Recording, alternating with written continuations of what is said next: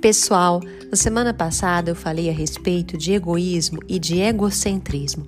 E o que isso tem a ver com o autocuidado, com a humanização, a forma como a gente se percebe, como a gente se cuida.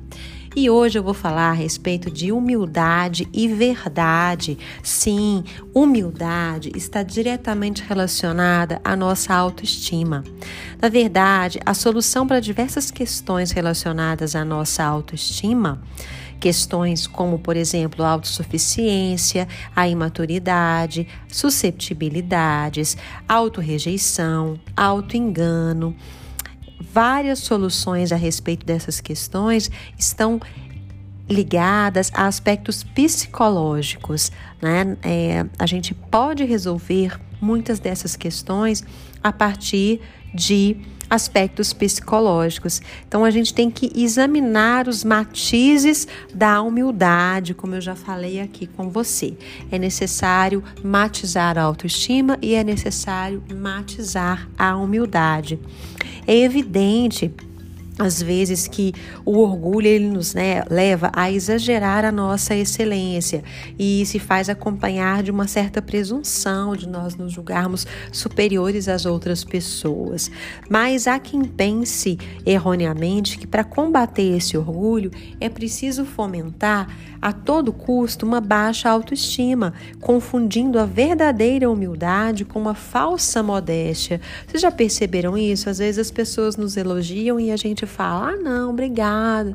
Ah, não, imagina", né? Quando realmente a gente deveria com naturalidade agradecer, né? A pessoa agradece e você fala: "Ah, por nada" que bom. Ou então você devolve com um elogio para a pessoa, né? Mas com naturalidade. Então, assim, durante muito tempo a gente corre o risco de considerar é, uma virtude a baixa autoestima. E isso não é virtude, gente.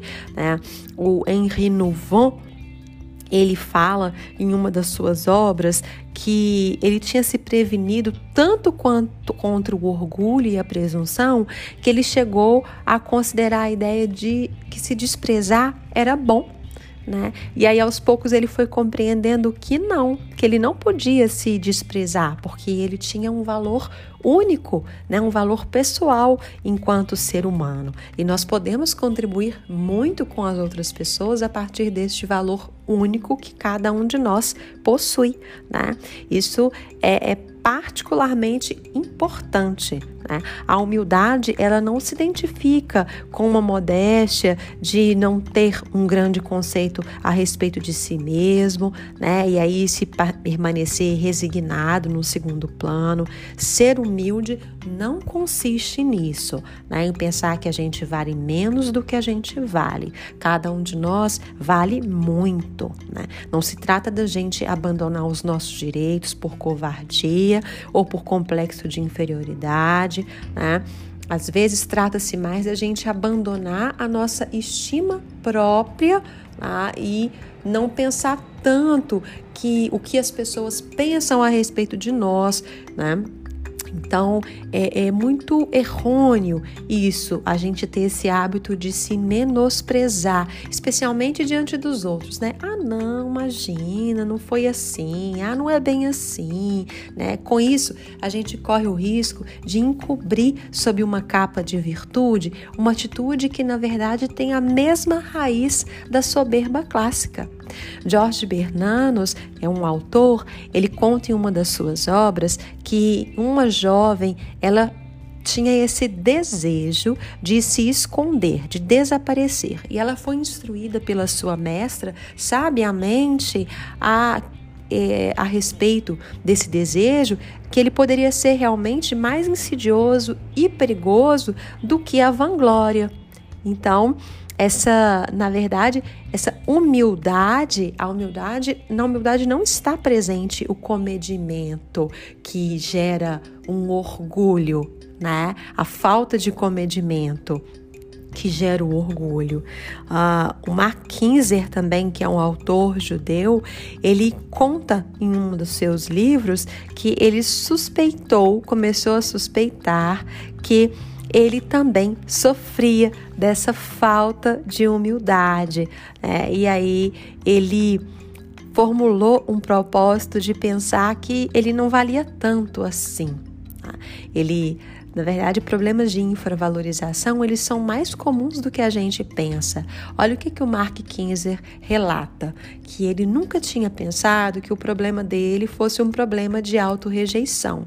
Nunca tinha tido dificuldades e defeitos é, em outra direção, sempre teve um excesso de confiança, de segurança em si mesmo e um pouco de soberba. Sempre foi um bom aluno nas, na escola, nunca faltou para ele bons amigos. E, e, ele manifestava a sua opinião de forma clara, aceitava com gosto o desafio de um bom argumento. Então jamais ele desconfiou que ele poderia sofrer aí de um problema de autorrejeição. E aos poucos ele foi percebendo que, na verdade, toda essa atitude de vanglória que ele tinha né, por dentro isso, na verdade, era uma necessidade que ele tinha de autoconfirmação das pessoas. Então, a humildade ela está relacionada à verdade. É essa arte de nos avaliarmos tal como a gente é, assumindo tanto qualidades como limitações. É, e aí a gente foge da arrogância e não tem nem arrogância por um lado, né? Nem auto-rejeição e nem complexo de inferioridade. Na semana que vem, a gente fala a respeito de esquecimento próprio e dessa falsa humildade. Espero por vocês aqui.